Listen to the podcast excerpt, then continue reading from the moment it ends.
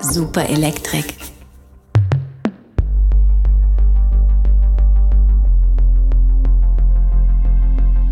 Am 13. September 2022 wurde die 22-jährige Kurdin Massa Amini in Teheran im Iran von der sogenannten iranischen Sittenpolizei festgenommen und starb kurz darauf infolge von schweren gewalttätigen Misshandlungen. Ihr angebliches Vergehen, sie sei unislamisch gekleidet gewesen, habe ihren Hijab nicht korrekt getragen.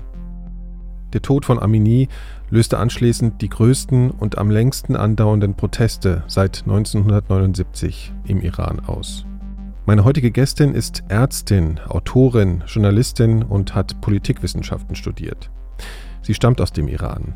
Durch ihre intensive und engagierte Berichterstattung über die Geschehnisse im Zuge der Proteste im Iran erlangte sie in den letzten Monaten als Expertin für die politischen Entwicklungen in ihrem Geburtsland eine große Bekanntheit in Deutschland. Zu Gast in den Elementarfragen ist Gilda Sahibi. Herzlich willkommen, ich bin Nikolaus Seemark.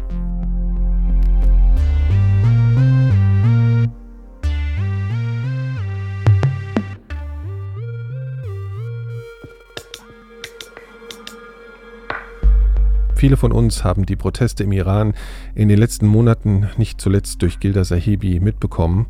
Allerdings gibt es auch viel Kritik an mangelnder Berichterstattung und zögerlichen Positionierungen der Politik in Deutschland.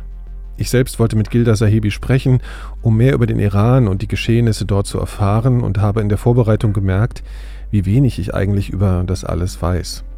Insofern ist unser Gespräch vielleicht am besten dazu geeignet, ein grundlegendes Verständnis zum Thema zu bekommen und um meine Gästin und ihr Engagement kennenzulernen. Im Gespräch erzählt mir Gilda also von der Flucht ihrer Familie aus dem Iran, ihrer Kindheit in Deutschland und erklärt eben die Umstände der aktuellen revolutionären Entwicklungen. Zu Beginn habe ich sie gefragt, wann sie eigentlich zuletzt vor Ort im Iran, ihrem Geburtsland, war.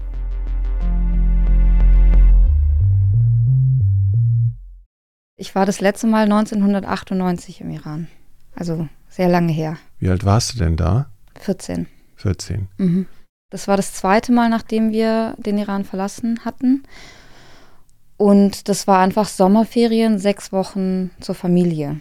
So war das. Und ähm, danach sind wir eben nicht mehr, weil damals gab es schon Probleme wegen meines Vaters noch und bei der Ausreise. Und ähm, danach war ich gar nicht mehr. Meine Mutter war noch mal, aber ich war gar nicht mehr.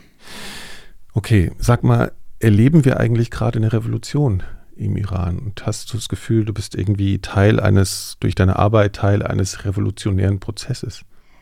Ich, also ich würde das, was du gerade gesagt hast, revolutionärer Prozess, so würde ich es bezeichnen. Ähm, ich glaube, dass man wahrscheinlich Revolution immer erst im Rückblick als Revolution bezeichnet und so nennt alle, die das, glaube ich, beobachten und vielleicht auch aktivistisch sind, sind irgendwie Teil davon. Aber es ist auf jeden Fall ein revolutionärer Prozess, der auch nicht erst im September 2022 begonnen hat, sondern schon einige Jahre vorher. Und im September ist es quasi in eine neue Phase getreten. Und jetzt wechseln die Phasen einfach. Also es ist immer unterschiedlich. Jetzt ist gerade eher, was Proteste angeht, eine ruhigere Phase. Es ist eher eine Phase des des sich Organisierens, des äh, sich Austauschens, oft auch sehr, sehr emotional. Im Moment. Im Moment, genau. Mhm.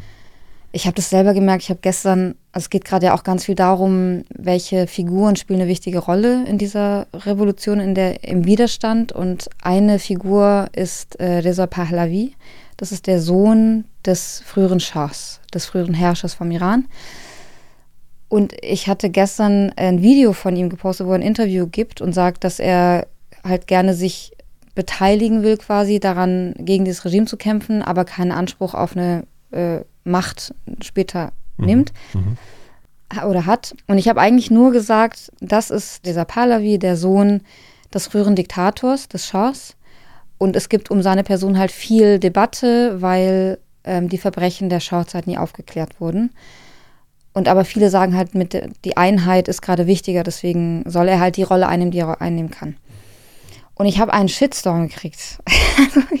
ganz frisch, ein frischer ganz Shitstorm. frischen Shitstorm.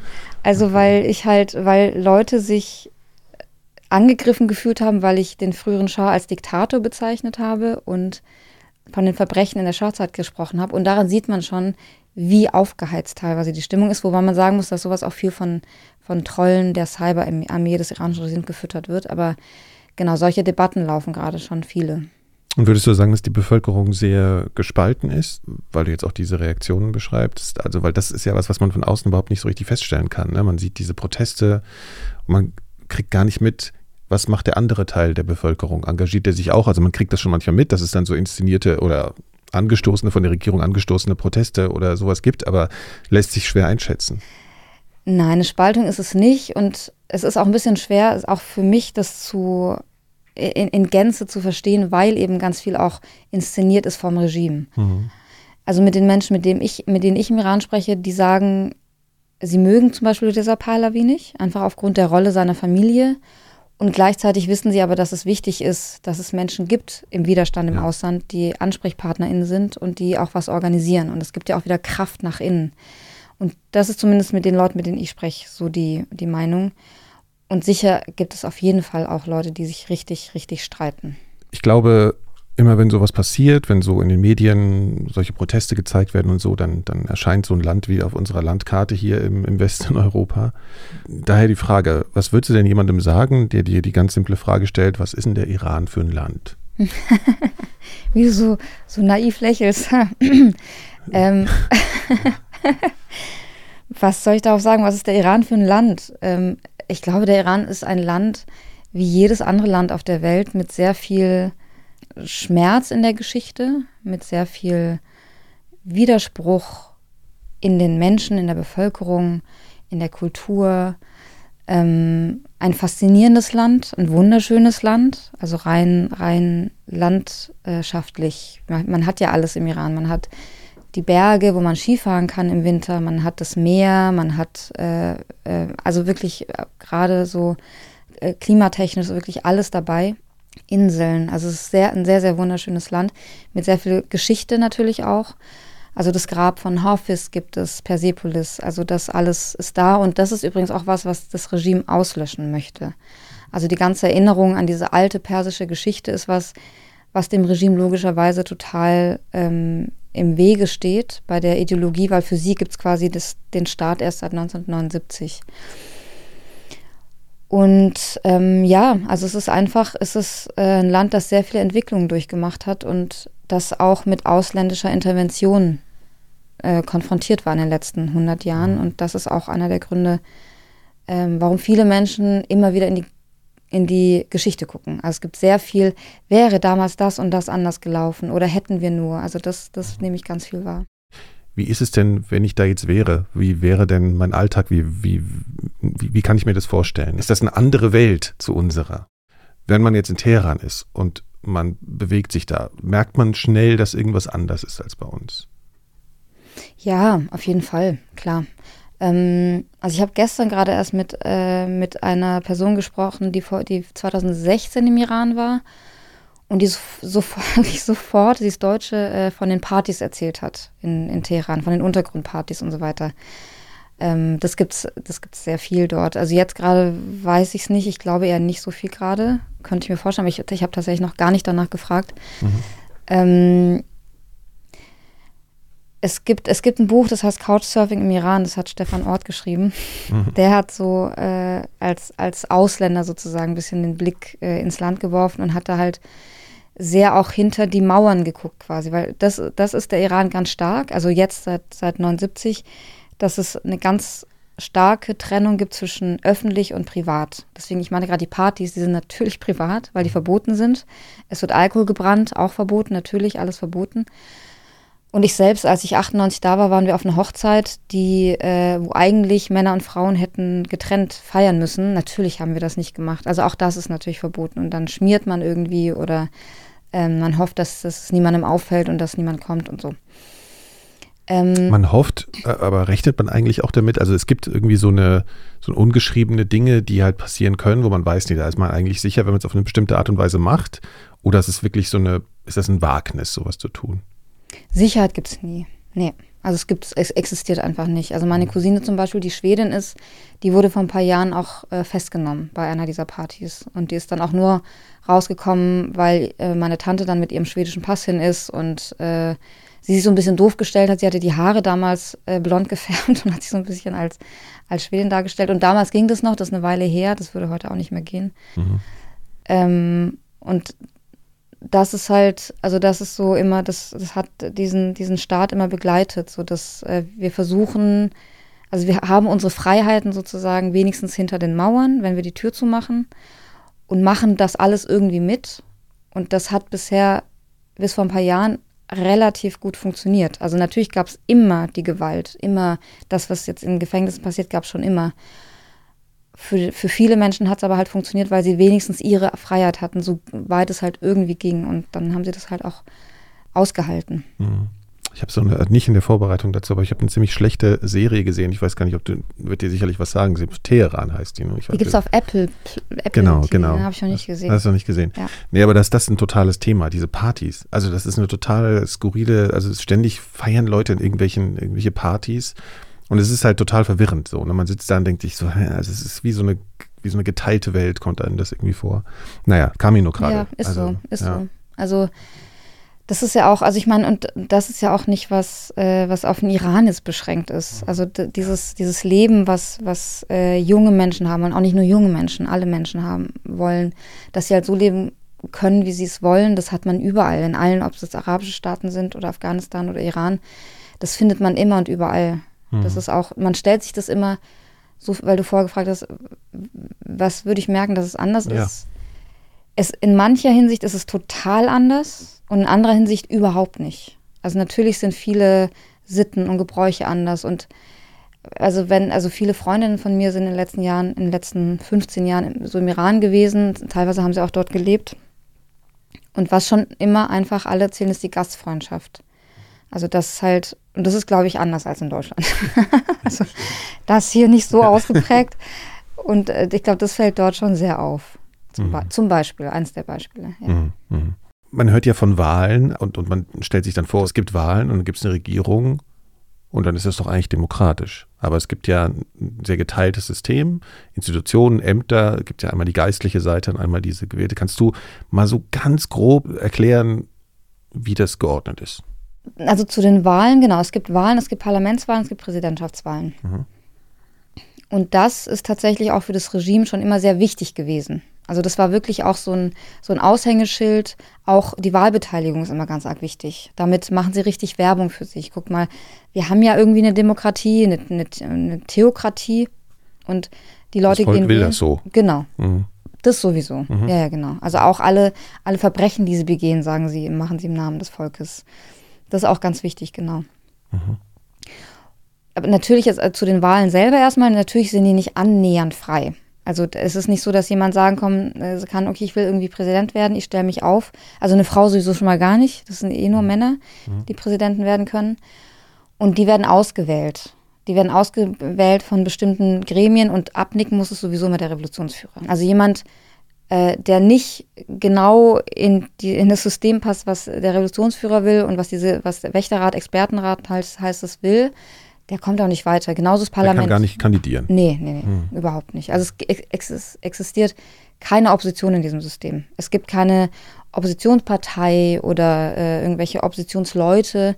Deswegen muss man sich auch klar sein, auch für heute, dass alle Leute, die Politik machen in diesem System, die tragen dieses System mhm. mit und alles, was damit zu tun hat. Also wenn man sich das Parlament vorstellt, ist das nicht so, dass da wirklich verschiedene Positionen aufeinander treten, sondern es gibt halt eine Seite, die regiert irgendwie und die anderen sagen schon, ja, ist schon grundsätzlich okay. So, also es gibt keine richtige Diskussion da eigentlich über grundsätzliche nee. Nee, Fragen. Nee. Hm. Hm. nee. Also über grundsätzlich sowieso nicht. Also es kann sein, dass sie an Detailfragen sich irgendwie mal, also jetzt war ja immer das war aber eher Propaganda in den letzten Monaten auch, dass immer wieder so Stimmen aus dem Parlament oder, oder ein Ex-Präsident oder so mal gesagt hat, lasst uns doch mal diese Kopftuchgeschichte angucken, ob ja. wir das wirklich noch brauchen. Mhm.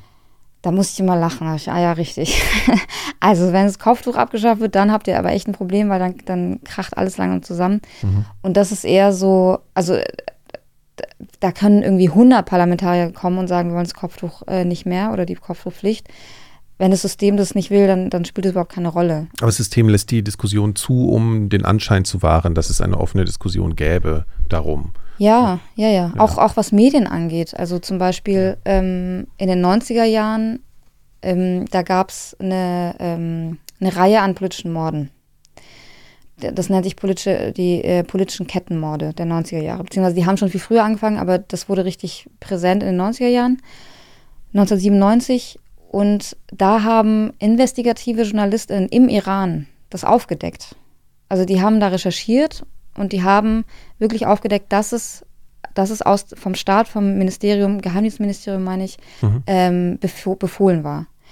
Und das war so die Zeit, wo das war so die, die Blüt, Blüte der, der Medienlandschaft, also Medienlandschaft, aber halt es war, gab sehr viele Zeitungen, die wirklich Journalismus gemacht haben. Natürlich im Rahmen des Systems, aber trotzdem. Und das war so weit verbreitet dann, die, das, was sie geschrieben haben, die Artikel, die sie geschrieben haben, dass es äh, das Ministerium dann, dann wirklich, also äh, ich weiß gar nicht, 2099 oder früher, dann äh, öffentlich zugegeben hat, dass es aus dem Ministerium befohlen war. Und es, aber sie haben natürlich gesagt, es seien irgendwelche äh, äh, also Leute, die ohne Befehl gehandelt hätten.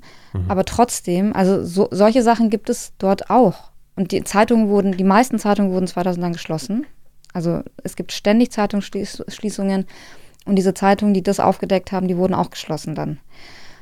Aber innerhalb des Systems gibt es sehr viel und man weiß aber halt nie, wann ist es zu weit. Wann geht es zu weit? Wann und da Also es wird immer, um, um so einen Anschein zu wahren, bestimmte Sachen werden immer so ein genau. bisschen zugelassen. Einfach, dass man sich äh, nicht ganz klar als komplett autoritäres System outet, sondern ja, dass man irgendwie genau. eine Argumentation noch hat. Genau. Guck doch mal, gibt doch freie Presse. Genau. Und es hat ja funktioniert. Also es hat ja auch sehr gut funktioniert. Also mhm die, also Deutschland. Auch im, im Iran? Also nee, für die Menschen? Ausland. Fürs Ausland, Ausland. Ja. Also ja. dieser Eindruck, dass, äh, dass, der, dass das Regime irgendwie ein normales, äh, mhm. eine normale Regierung sei, mit denen man irgendwie verhandelt, ähm, normale Verhandlungspartner und dass das der Iran eigentlich so ein ja, so ein Exo, also besonderes Land auch sei. Also, mhm. dass es so, es gab ja auch ganz viele Reisegruppen in den letzten Jahren und so weiter. Mhm. Was ja auch schön ist, Ändert aber nichts daran, dass dieser ganze, die ganze Gewalt durch diese Zeit auch immer stattgefunden hat. Aber dieses Image, das haben die richtig gut hingekriegt. Mhm. Okay, also du bist im Iran geboren, was ich übrigens ganz interessant fand. Man guckt auch mal in die Wikipedia, da steht bei dir geboren 1984 oder 1985. Das hat mir heute eine Freundin geschickt. Okay. Ich habe ihr geantwortet, Irgendwie. Mystery Woman. Ja. Äh, 1984. Ja, hat da irgendwie der Mensch, der das geschrieben hat, hat es einfach nicht rausfinden können. Ich mich eh, als ich diesen Wikipedia-Antrag gesehen habe, ja. ich dachte, woher haben die denn diese Infos? Also teilweise waren das, glaube ich, Sachen, die ich nirgendwo gesagt habe. Äh, ja. Okay. Weird. Gut recherchiert. Ja. okay, aber du bist mit drei Jahren äh, nach Deutschland dann gekommen. Kannst du ein bisschen was über deine Familie erzählen? Äh, ja, also ähm, ich, bin in, ich bin in Teheran geboren und meine Familie stammt aber sowohl mütterlich als auch väterlicherseits aus dem Nordosten äh, vom Iran, aus Boshnur. Das war damals eine kleine Stadt. Jetzt, die ist ziemlich stark gewachsen, die ist relativ groß. Und ähm, als ich geboren wurde, war, also das, das, war schon, da war sozusagen die erste Welle der, der dieser äh, Massenhinrichtungen und Masseninhaftierungen durch. Und zu der Zeit war mein Vater aber schon im Untergrund. Also er hat, er musste sich schon verstecken, weil er äh, sich für den ersten Präsidenten Banisat engagiert hatte. Der war Präsident bis 81 und der wollte das, was die Kleriker da veranstaltet haben, wollte er nicht. Also er war, er wollte wirklich eine Demokratie aufbauen. Er hatte einfach ganz andere Vorstellungen von dem, was der Iran nach der Revolution werden sollte. Und der wurde dann geschasst und musste dann fliehen. Und als er geflohen ist, dann wurde alles noch schlimmer. Und zu der Zeit ist mein Onkel in den Untergrund gegangen und mein Vater auch. Ähm, beide wollten das Land nicht verlassen.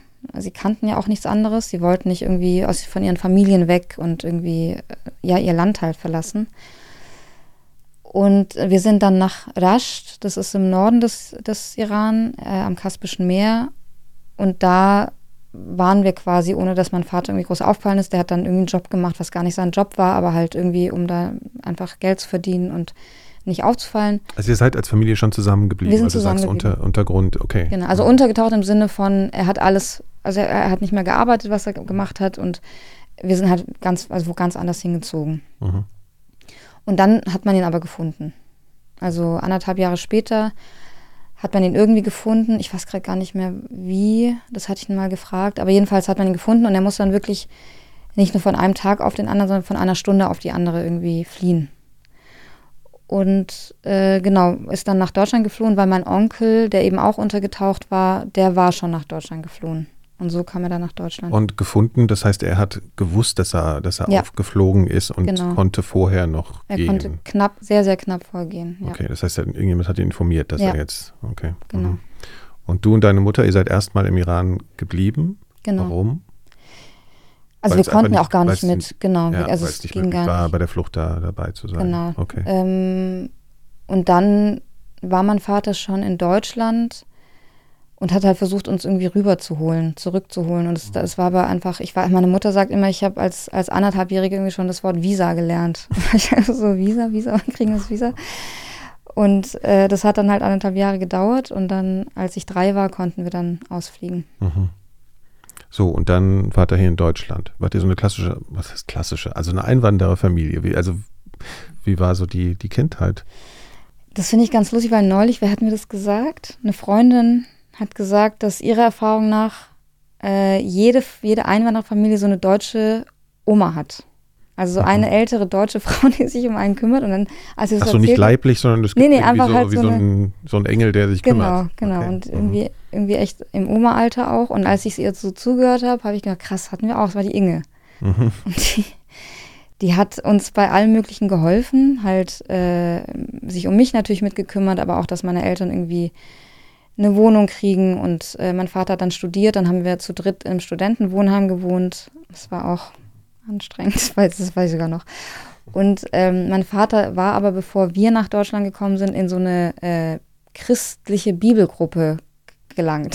Die haben ihn mhm. irgendwie aufgespürt. Mhm. Ich glaube, er, er meinte, er stand an der, an der Supermarktkasse und dann kam die so, weil er wohl ein bisschen verloren aussieht sah oder so. Er ist auch ganz klein. Und dann haben sie irgendwie gesagt, ob er nicht mit, mit zu ihnen will, so die Bibel lesen. Und ich glaube, er wusste gar nicht, was, was die sagen. Meinte, ja klar, macht er. Mhm. Und so hat er Deutsch gelernt mit der Bibel, mit dieser Gruppe. Mhm. Und die haben sich aber auch um uns gekümmert. Also ich, die haben dann äh, die. Also das war jetzt keine gefährliche Sekte, sondern. Nee, das, waren echt nette Leute. Ja, okay. das klingt immer so Man weiß ja nie so. Mhm. Ja, okay. Mhm. Das waren nicht Jehovas Zeugen oder so. Ja. Die waren einfach nette Menschen. Mhm. Und äh, eine von denen, die hieß Hilde, die hat mich dann immer so mitgenommen und hat mir irgendwie mit mir Deutsch gesprochen halt so. Und dann ging ich in den Kindergarten und äh, es war halt alles prekär, natürlich. Also im Studentenwohnheim, mhm. ähm, zu dritt, äh, kein Geld. Was hat dein Vater denn studiert? Informatik. Mhm. Ja. Gut, clevere Wahl. Ja, das war wirklich eine clevere Wahl. Es ja. hat zwar eine Weile gedauert, aber es dann mhm. hat sich gelohnt. Also er hat ja echt lang studiert, dann weil er noch nebenbei gearbeitet hat. Mhm. Aber das war schon, also er hatte im Iran Mathematik studiert, deswegen, also er war schon auch 33, als wir nach Deutschland kamen. Und aber auch wirklich da auch immer wieder, das hatte, haben meine Eltern auch erzählt, immer wieder Menschen, die ihnen halt geholfen haben. So, dass das Geld ging aus fürs Studium, dann hatte er einen, ähm, Pfarrer, der, der ihm geholfen hat, Geld aufzutreiben und Leute, die uns unterstützt haben. Also das, der, unsere Geschichte ist echt voll davon. Und das ist ähm, krass als, als Familie im, im Studentenwohnheim, dass das überhaupt geht. In einem Zimmer. Ja ja, im Zimmer. Ja, ja. Mhm. In so einer richtigen Studentenbude, wie mhm. hat. Mhm. mhm. Mit so geteiltem Bad und so, ja. Mhm. Aber es hat, ich habe dann meine Eltern mal gefragt, ob wie das war für die anderen Studierenden, so ein kleines, kleines Kind. Dieses fanden die ganz toll. Ich so, okay, alles klar, gut. Mhm. So, okay. Ja, genau. Und dann haben wir irgendwann eine Wohnung gekriegt und, äh, aber es war natürlich, das in dem Sinne war schon ein typisches Migrantenleben, weil halt Sozialhilfe und einfach nie Geld eigentlich und ähm, deswegen waren diese Urlaube im Iran halt auch so was Besonderes, weil Urlaub gab es bei uns eigentlich nicht. Also meine Klassenkameradinnen sind halt dann irgendwie nach Italien gefahren im Wohnwagen oder dies und es gab bei uns einfach alles nicht. Was die, die Deutschen in den 80ern halt so gemacht haben. Genau, 90er. Äh, 90er war es natürlich dann schon, ja, klar. Ja. Ja. Wurde es dann irgendwann besser? Also hat dann hat dein Vater dann angefangen zu arbeiten und dann habt ihr irgendwie ein bisschen, was er gesagt, habt eine Wohnung gezogen. Genau, ja, also es hat schon gedauert. Also es hat ja auch mit dem deutschen Pass alles recht lang gedauert. Ich war dann erst 17, als ich einen deutschen Pass hatte. Und das, also daran erinnere ich mich auch noch, ich musste, ich weiß nicht, ich weiß nicht ob es jedes Jahr war, aber halt immer regelmäßig zum, zum Ausländeramt und den Pass verlängern und Aufenthalt verlängern und so. Und das waren immer keine, keine coolen Erfahrungen. Inwiefern? Ich hatte, ich habe tatsächlich vorgestern Abend darüber nachgedacht, weil eine Iranerin mich angerufen hat, die eine Duldung hat und mich gefragt hat, was sie machen kann. Und ich habe gesagt, ich kenne mich leider überhaupt nicht aus und habe sie weitervermittelt. Ähm, und dann hat sie gesagt, dass sie es immer so schlimm findet, in die Ausländerbehörde zu gehen, weil die so unfreundlich sind. Und dann, äh, es ist, es ist bestimmt kein allgemeines Ding, aber vielleicht ist es auch einfach die Situation, weil man einfach Angst hat, dass irgendwas schief geht. Aber das Gefühl hatte ich halt immer. Es war halt immer mhm. so. Dass irgendwie eine Gefahr drohte auch auf irgendeine Art und Weise vielleicht? Ja, oder? dass halt da, genau, dass halt so ein Amt die Macht hat zu sagen, mhm. ja, sorry, das verlängern wir jetzt nicht oder so. Mhm. Ich, also hätten wir wahrscheinlich nicht machen können, aber wer weiß, keine Ahnung. Also es gab schon so eine subtile Angst, dass, dass eventuell irgendwie hier wieder aus dem Land fliegt, oder? Nee, also mein Vater, der war ja anerkannter politischer Flüchtling. Okay, also das hätten okay. sie jetzt nicht machen können. Aber es war auch, also zum Beispiel haben wir mal einen äh, Schüleraustausch mit der Schweiz gemacht und ich konnte da nicht mit, weil ich äh, ein Visum gebraucht hätte und so. Also, also ich, ich habe als, als Jugendliche nicht gewusst, wie ich über diese Dinge, natürlich wusste ich das nicht oder ich hatte es nicht verstanden, dass ich, dass das eigentlich kann, nichts bedeutet. Dass es nicht heißt, ich gehöre nicht dazu. Ja. Aber das Gefühl hatte ich, hatte ich damals natürlich okay. schon. Ich habe so ein bisschen darüber nachgedacht. Ich hatte auch ähm, mehrere äh, Mitschüler aus dem Iran. Ähm, die haben übrigens immer interessanterweise gesagt, sie wären PerserInnen. Also mhm. Ne? Und das ist nochmal so ein Ding für sich, ja. Ja, da, da, genau. Ich meine, ohne jetzt das ein Riesenfass aufzumachen, aber das war wirklich, das war konsequent. Also das war, und ich habe mich so gefragt, ob, ich habe das auch erstmal gar nicht kapiert. Ich habe mich gefragt, wo ist denn Persien? Weil ich jetzt dann so gedacht, hä? so damals, ne? Und würdest du sagen, dass das für damals dann auch eine bestimmte Haltung äh, bedeutet hat, wenn die Leute das gesagt haben und nicht gesagt haben, sie sind aus dem Iran? Ähm, also ich kann es natürlich nur vermuten, ja. weil ich jetzt nicht weiß, aber ähm, äh, von mir aus, wenn ich, wenn ich den Drang hatte, Perserin zu sagen, anstatt Iranerin, dann kam es bei mir heraus aus dem, äh, da ist eine Scham, mhm. aus dem Iran zu kommen, aus einem islamistischen Staat und man will sich irgendwie abgrenzen. Und daran habe ich aber sehr viel gearbeitet, weil ähm, warum soll ich mich denn schämen? Also äh, ich, ich, äh, das ist ein Staat, der eine sehr, sehr schwierige Geschichte hat, der, der eine sehr schwierige Gegenwart hat. Und ich finde Scham eh ein schwieriges Gefühl, egal in Bezug auf was, aber erst recht nicht in Bezug auf mich selber. Mhm. Und nicht, nicht in Bezug auf ein Land, in dem ich geboren bin. Mhm. Und ich glaube, dass es damit zu tun hat. Würdest du sagen, dass Menschen aus dem Iran, zu, ich kann jetzt nur von der Zeit sprechen, auch so, weil ich diese, diese Eindrücke auch von den Mitschülern hatte, dass die aber nicht mit so viel rassistischen Vorurteilen konfrontiert wurden, wie zum Beispiel Türken oder, oder Araber. Würdest du da auch irgendwie was sehen, dass es damals in Deutschland irgendwie so einen Unterschied gab? Das ist eine gab ja auch nicht diese Gastarbeitersache gab es ja jetzt, ja. Ne, ist ja nochmal ein eigenes Thema bei, ja. gerade bei Türken so und ja. Also eine total wichtige Frage, weil ähm, auch damit beschäftige ich mich viel, weil es äh, ganz oft sowohl von der, von der Mehrheitsgesellschaft auch als auch als auch teilweise von IranerInnen selber dieses, ähm, dieses Narrativ bedient wird, die IranerInnen seien die besseren Ausländer, in Anführungsstrichen, weil sie irgendwie AkademikerInnen sind oder, ähm, weiß ich nicht, mehr Geld verdienen, was auch immer, oder tolle mhm. Berufe haben oder so. Mhm. Und das finde ich ein super gefährliches Narrativ. Also ich glaube, die wenigsten IranerInnen machen das, aber ich höre das immer wieder. Und ich habe es halt auch schon von Deutschen gehört. Ah ja, ihr, ihr PerserInnen oder, oder ihr Iraner oder so. Und ich denke, mhm. da, da, zieht sich bei mir alles zusammen. Weil natürlich ist es nicht so. Ähm, also rein faktisch ist es nicht so. Es gibt keine besseren oder schlechten Ausländer. Ja. Und rein äh, vom Aussehen her ähm, könnten IranerInnen ja auch genauso irgendwo anders herstammen. Also ich selber habe schon Rassismus erlebt. Es haben sehr viele Menschen Rassismus erlebt. Deswegen glaube ich eigentlich nicht, dass es so ist. Was mir auch aufgefallen ist, und du bist ja Medizinerin unter anderem. Oh Gott. Äh, warum, oh Gott? Ja, weil, nee, weil das ist, das ist so ein Vorteil gegenüber Iranern, dass sie alle ja, Ärztinnen werden. Äh, ja. Es ist tatsächlich, sind auch zwei von diesen Mitschülern Ärzte geworden. Wo mhm. kommt das her? Was, äh, ich weiß es nicht. Ist das irgendwie Quatsch? Also, oder. Also, ich glaube, das gibt es schon oft. Also, es ist. Ähm, das, also das, das stelle ich schon fest. Es gibt so ein bisschen den Witz, dass, dass IranerInnen entweder Ärzte werden oder Ingenieure oder äh, AnwältInnen oder so. Mhm. Ähm, Also der. Ist es auch im Land so? Also ist das ein besonders angesehener Beruf oder sind das, also ich meine, das ist hier ja auch so. Ich, glaube, wie hier. Ja, ja, ich glaube, wie hier. Also ja. ich glaube, es ist, also es ist schon ein angesehener Beruf, gerade Ärzt, Ärztin, aber das ist hier auch so. Mhm. Ähm, also die, also unsere Elterngeneration quasi, die, äh, die mit der Revolution gekommen ist, die setzt oft schon sehr, sehr viel ähm, Druck, würde ich fast sagen, auf, auf Kinder, dass sie halt äh, gut sind, dass sie halt äh, studieren und dann am liebsten halt eben was Angesehenes. Ja. Also das, das schon auf jeden ja, Fall. Ich meine, Medizin ist ja sozusagen das Paradebeispiel für einen elitären Beruf. Genau, oder das für ist wirklich einen, das, ja, genau. So, also nicht okay. in der Praxis, aber ja. Ja. ja, aber wolltest du das gleich sein? Also war, war, das schon immer in deiner Jugend, hast du gesagt, naja, Ärztin, das will ich werden? Oder, war das, oder entstand es durch so ein du musst jetzt was Das kann man nicht Tolles sagen, okay. genau. Das kann man natürlich nicht sagen, okay. aber natürlich, also ich habe äh, ne, meine damals beste, meine beste Kindheits Kindheitsfreundin hat mir äh, vorletztes Jahr war das, glaube ich, ein Foto gemacht von ihrem äh, wie heißt das, Freundesheft. Weißt du noch, diese Freundschaftsheftchen, wo man so reinschreibt, okay, mein Lieblingsessen. Poesiealbum, kann das, ah nee, nee, nee, ach so, mit nee, so nee, Fragebogen. So, genau, ja, ja, so mein Lieblingsessen. Ja. ja, ja. Und da hatte ich mit zehn tatsächlich reingeschrieben, Kinderärztin. Also war schon relativ früh drin. Mhm. Und ich glaube, dass das ist jetzt nicht spezifisch meine Familie, aber allgemein lernt man ja schon als Einwandererkind, du musst besser sein als die anderen. Mhm. Also du musst wirklich, es reicht nicht gut zu sein, du musst besser sein, damit du wirklich dazugehörst.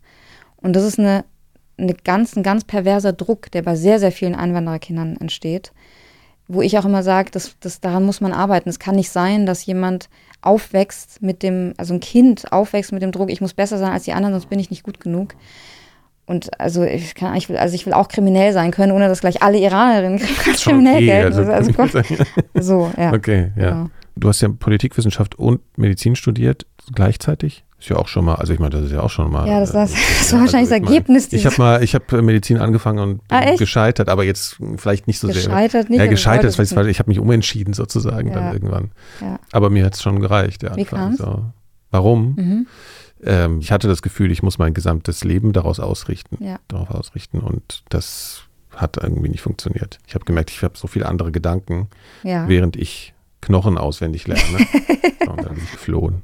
Ja, aber das finde ich voll schön ausgedrückt. Also das, äh, das war, glaube ich, eins zu eins bei mir so. Also ich habe in Heidelberg angefangen zu studieren und es war ja eh sowieso schon Elite, Elite, Elite. Mhm. Und das, da war es noch schlimmer in meinem Gefühl. Also nichts gegen die Uni Heidelberg, nichts gegen die Uni Heidelberg.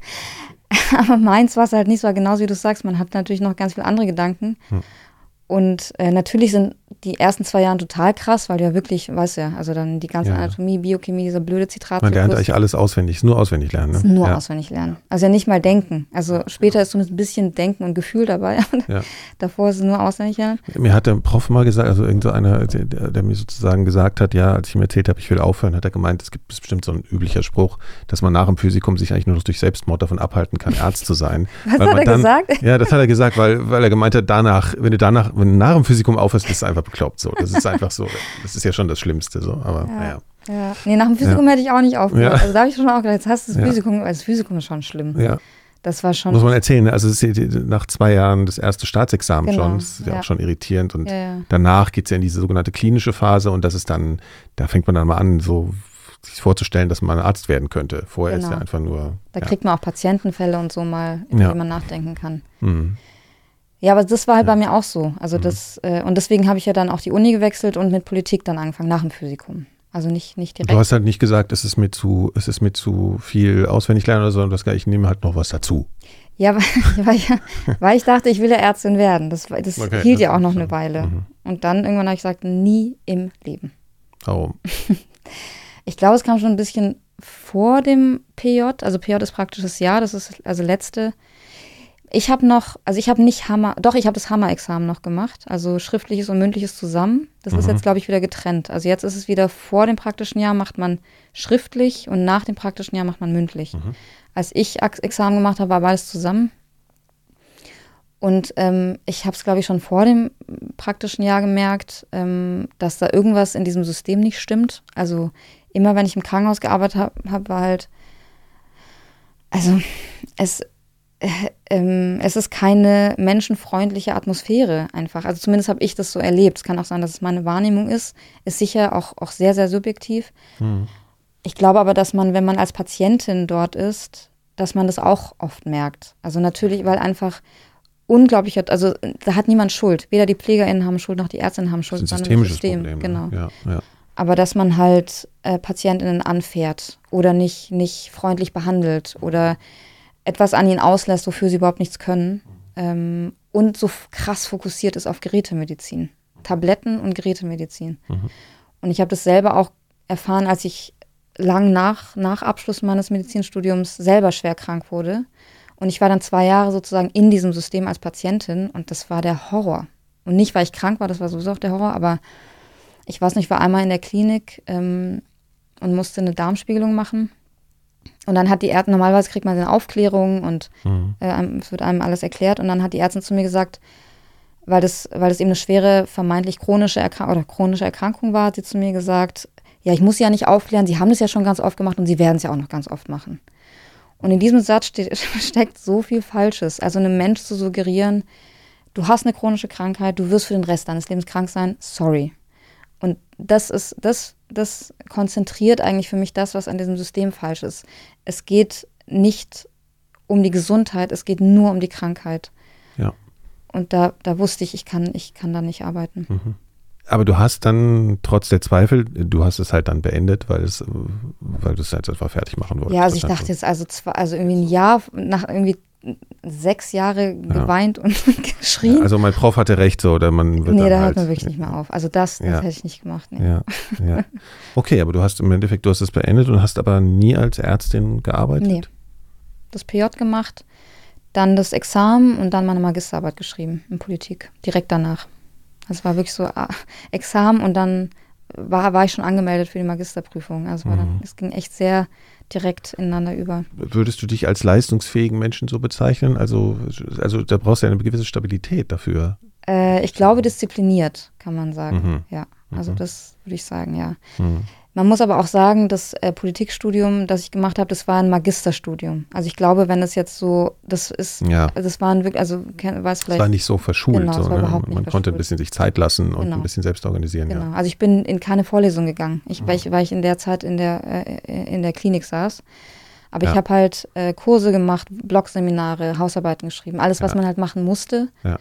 Und dann war schon das Ziel, äh, in Journalismus zu gehen oder warst du dann auch so oder wusstest du das? Nee, ich habe während des Studiums äh, habe ich ein Praktikum bei der WHO mal gemacht, mhm. in, in Moldau damals, im, im Regionalbüro in Moldawien, in Chisinau.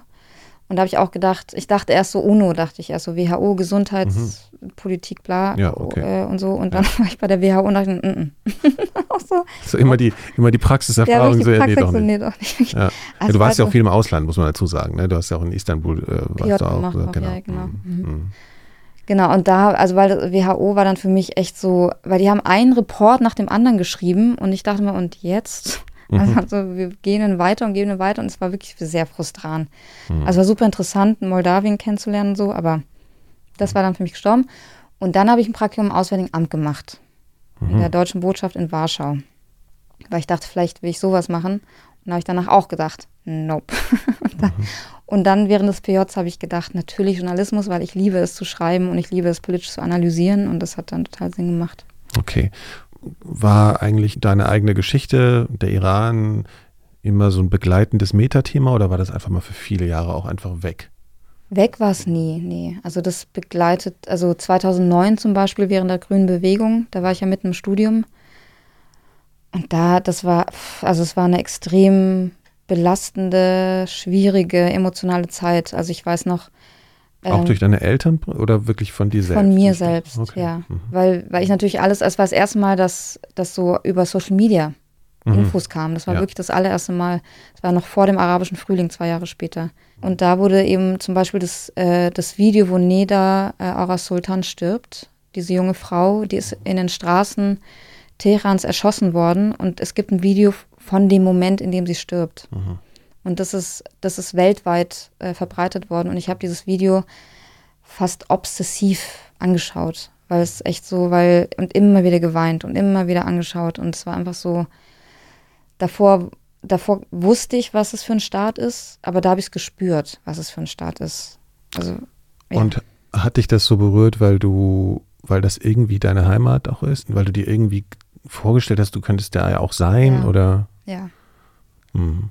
Ja, weil ich, also einfach, es ist eine Mischung aus Schuldgefühlen, dass man, dass man selber nicht da ist, wobei ich das sehr egoistisch finde, weil es geht im Moment nicht um mich und Schuldgefühle bringen auch gar nichts und die helfen auch niemandem. Aber es kam in dem Moment irgendwie auf, ähm, dass man halt in draus, draußen ist in Sicherheit und da sind diese jungen Menschen und das ist heute natürlich auch so, die, die sterben und die getötet werden. Und auch so einfach tiefe Trauer. Also einfach, dass dass man auch nicht zurück kann, dass man einfach auch irgendwie darauf angewiesen ist, dass dieses Regime stürzt, dass man je wieder zurück kann. Und da mischt sich irgendwie ganz viel. Und Das, das Ja. ist jetzt auch so, um das zu verstehen. Das heißt, du könntest jetzt auch nicht zurück wegen Nee. der Geschichte deines Vaters. Und jetzt sowieso. Jetzt sowieso nicht, Jetzt weil sowieso. du so Genau. aktiv bist. So, genau, klar. ja. Aber das war eigentlich seit dein, seitdem du erwachsen warst, hättest du nicht zurückgekonnt aufgrund Ja. de, wegen deines Vaters. So. Genau, ja. Das heißt, sie hätte Haft gedroht oder gleich, also weißt du nicht. Man also weiß Willkür, nicht. keine Ahnung. Du weißt Jeder, je, genau, jegliche Willkür, ja. Hm, Genau. hm, Okay. Ich fand es ganz interessant, dass du jetzt gesagt hast, aus schlechtem Gewissen ist das heute auch noch so. Also ist das irgendwie ein Punkt, wo du das Gefühl, also spürst du das noch? Spürst du jetzt auch ein schlechtes Gewissen, weil du nicht da bist? Nein. Das hatte ich ganz am Anfang, als Gina Amini gestorben ist. Ähm, da kam das wieder auf.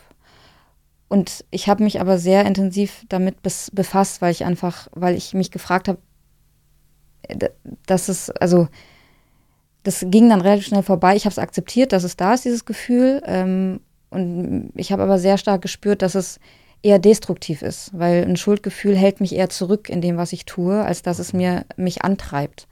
Das ist ja ein sehr, sehr schweres Gefühl. Es ist eher ein lähmendes Gefühl. Und das, Ja, man äh, kann es ja dann auch verrationalisieren, ne? aber man spürt es erstmal. Es ist schon Genau. impulsiv, Ja, ja, der ist es schon war schon aufgekommen. genau, wir können Am jetzt nochmal sagen, äh, im September war das, ist ja eigentlich alles noch gar nicht so lange her. mhm, vor vier Monaten. Okay. Ja. Mhm. Ja, vielleicht kommen wir ja jetzt auch mal zu der Situation da. Das kann man ja vielleicht nochmal erklären. Wie ist denn diese Situation auf einmal entstanden? Das war am, eigentlich am 13. September. Da ist äh, Gina Amini, eine 22-jährige Kurdin aus Sarkes, in Teheran von der sogenannten Sittenpolizei aufgegriffen worden. Sie war mit ihrem Bruder in Teheran unterwegs und sie hat anscheinend nach Sitten dieser Polizei das Kopftuch nicht richtig getragen.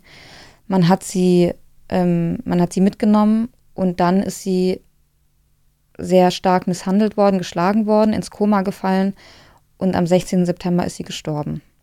Und am 17. September war ihre Beerdigung und da gab es dann die ersten Proteste. Wie hat man denn erfahren eigentlich, dass sie so misshandelt wurde? Das hat man nur durch, das weiß man nur durch, durch Hinweise, durch Indizien. Also es gibt ein ähm, Bild von ihr zum Beispiel, wo sie im Koma liegt, wo man auch sieht, dass Blut aus ihrem Ohr kommt, was auf sehr starke Schläge wahrscheinlich auf den Kopf hindeutet. Ähm, es wurden auch CT-Aufnahmen aus dem Krankenhaus geleakt. Ähm, und es gab einen Instagram-Post aus dem Krankenhaus, dass sie dort ist. Der, war, der wurde aber auch schnell wieder gelöscht. Also es ist sehr, es ist eigentlich fast sicher, dass das so passiert ist. Ich, ich meine mitbekommen zu haben, dass das Tragen des, des Kopftuchs auch oft sehr lax so gehandelt wird. Ist es dann sehr willkürlich, wann auf einmal das ein Problem wird? Wie streng ist denn diese Sache eigentlich? Das ist so ein bisschen das, was wir vorher besprochen haben. Man Ja. weiß es halt nicht. Ja, Das ist übrigens auch was, was ich, was mich, was mir sehr aufgefallen ist in den Medienberichten in den letzten Jahren, dass man, wenn man aus dem Iran irgendwie ähm, Nachrichtenbilder oder so gesehen hat, da hat man sehr oft diese Frauen mit diesem halben Kopftuch Genau. gesehen, was fast schon was irritierend Laszives hatte. ja. das ist halt mit der Grund, warum bei uns so ein falsches Bild vom Iran entstanden ist. Weil man sagt, ah ja, guck mal, die Frauen müssen das doch nur so ein bisschen über den Kopf tragen, wie so ein Schal fast. Ist doch alles gar nicht so schlimm. ja. Ähm, und sicher, das, das wurde oft von Frauen äh, so oder so getragen.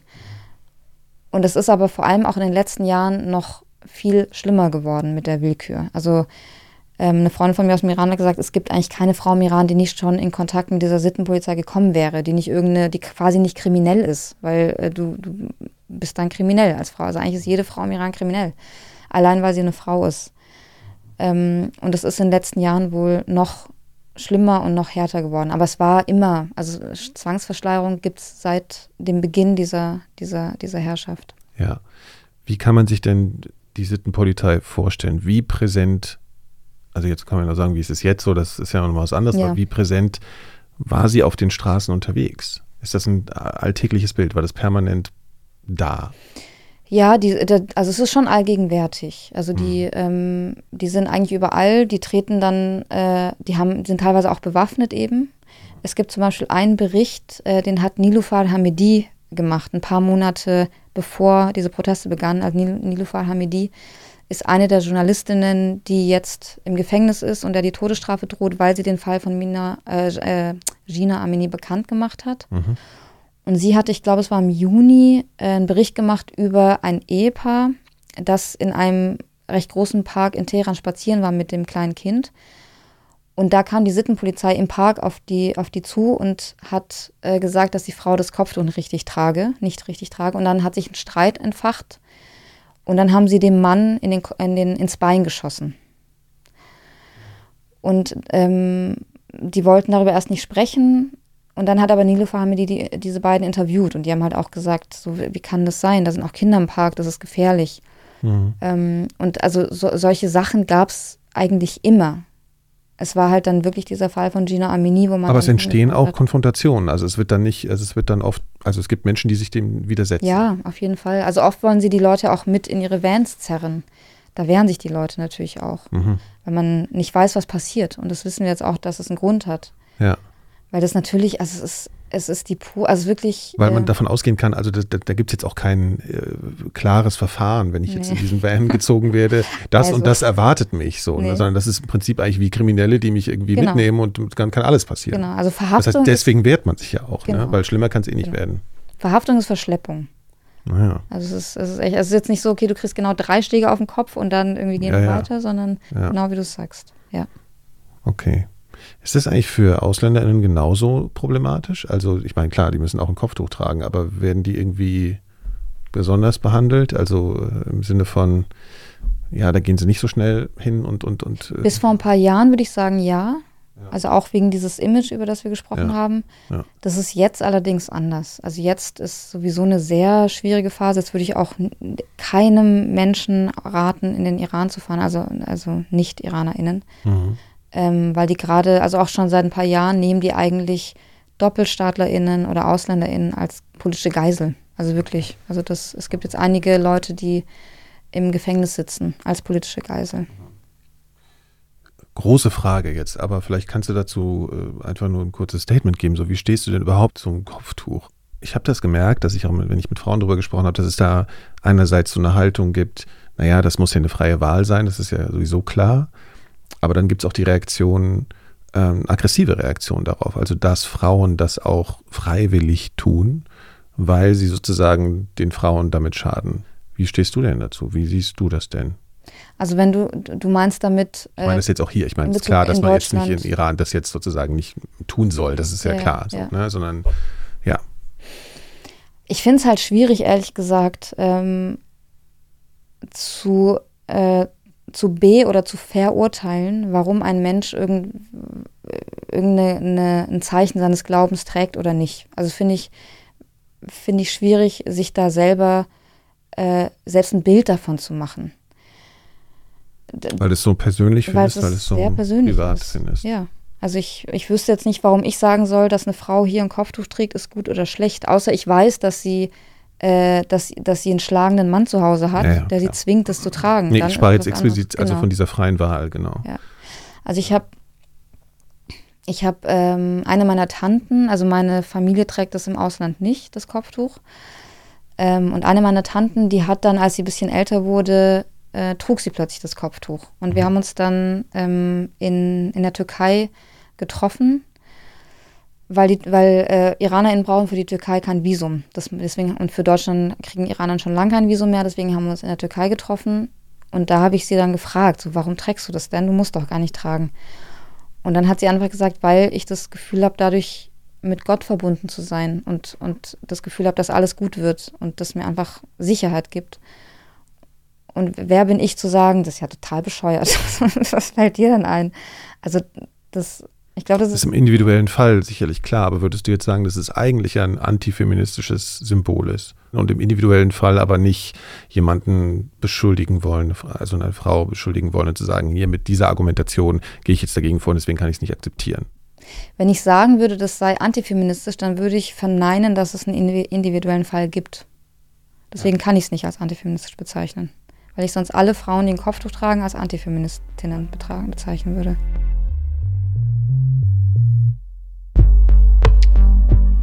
An dieser Stelle wie immer eine kurze Unterbrechung, weil ich euch gerne auf etwas hinweisen und um etwas bitten möchte. Die Elementarfragen und das Podcast-Label Super Elektrik sind Projekte, die zum allergrößten Teil durch euch, die Hörerinnen und Hörer, finanziert und somit ermöglicht werden. Viele von euch sind bereits Mitglieder bei Elementarfragen Plus bzw. Super Elektrik Plus und bekommen durch ihren Mitgliedsbeitrag alle Podcast-Folgen früher als im regulären Erscheinungsturnus natürlich ohne Werbung, und haben außerdem die Möglichkeit, mit uns, dem Team von Super Electric, in Videokonferenzen über unsere Arbeit und alles, was sie in Bezug auf unsere Podcasts eben beschäftigt, zu sprechen. Das sind immer tolle Momente und wir laden in unregelmäßigen Abständen alle Mitglieder bzw. Unterstützerinnen und Unterstützer dazu ein. Wenn ihr also auch möchtet, dass es hier regelmäßig weitergeht und näher mit uns in Kontakt kommen möchtet, schaut doch mal in die Shownotes dieser Folge und überlegt, ob ihr nicht auch Mitglied werden möchtet. Der unendliche Dank unseres gesamten Teams ist euch sicher und wir denken uns auch immer mal wieder Dinge aus, wie wir uns zusätzlich dafür bei euch bedanken können. Alle Infos findet ihr also, wie gesagt, in den Shownotes oder unter superelektrik.de. Und jetzt geht's auch endlich weiter. Wir haben jetzt darüber gesprochen, wie diese Situation aktuell entstanden ist. Die hat sich aber auch sehr schnell verändert. Das hat begonnen mit Protesten. Aus meiner Wahrnehmung wurden die erstmal gar nicht so extrem bekämpft. Ist das richtig? Also das hat zugenommen zumindest, die Art, wie der Staat damit umgegangen ist. Das fällt mir schwer zu sagen, ob die Gewalt am Anfang nicht so groß war wie jetzt. Ich glaube, die, das würde ich nicht sagen. Ich würde sagen, die Anpassung der Gewalt, äh, der staatlichen Stru Gewaltstruktur hat sich verändert.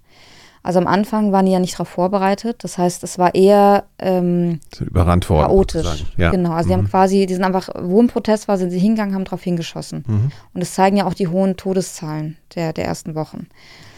Eigentlich bis Dezember. Ähm, Gibt es da eine un ungefähre Zahl, wie viele Menschen da umgekommen sind? Also Harana, das ist eine Menschenrechtsorganisation, die sagt, jetzt äh, sind es ungefähr 520 mhm. bis jetzt. Mhm. Ja. Mhm. Ähm, ich habe auch, also in, in, in dem Buch, das ich geschrieben habe, äh, das, genau, das habe ich jetzt Gott sei Dank schon geschrieben, da haben wir am Ende, äh, der Anhang ist eine Liste mit den Namen aller Getöteten seit September. Und da haben wir versucht, die irgendwie so weit wie möglich eben alle zu verifizieren. Und da sind wir, glaube ich, auch bei, bei mehr als 500, meine ich.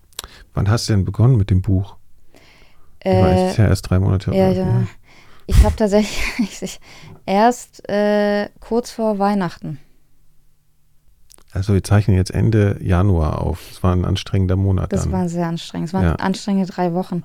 Am 10. Weil du Januar hast dich ja jetzt auch nicht in deine Kapsel zurückgezogen. Das geht ja auch bei dem Thema gar nicht, sondern du hast parallel die ganze Zeit auch das war weniger zu der Zeit, genau. Aber es war, also wenn es jetzt nicht die Feiertage ge gegeben hätte, dann wäre es, glaube ich, also dann weiß ich nicht, wie ich es geschafft hätte.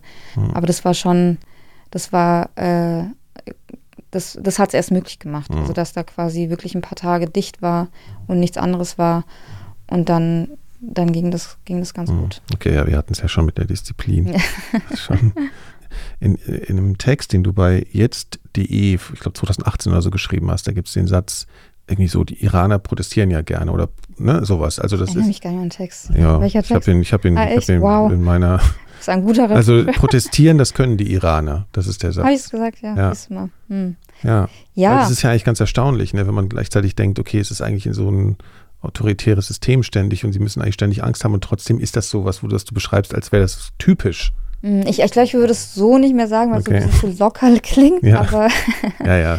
Ja, es ist halt natürlich, und das haben, glaube ich, viele IranerInnen, dass man so diese eigene Geschichte im Hintergrund hat, wo die Eltern halt protestiert haben. Also wo die Eltern äh, selber gegen den Schah äh, protestiert haben und, mhm. und Revolution gemacht haben und danach gedacht haben, oh shit.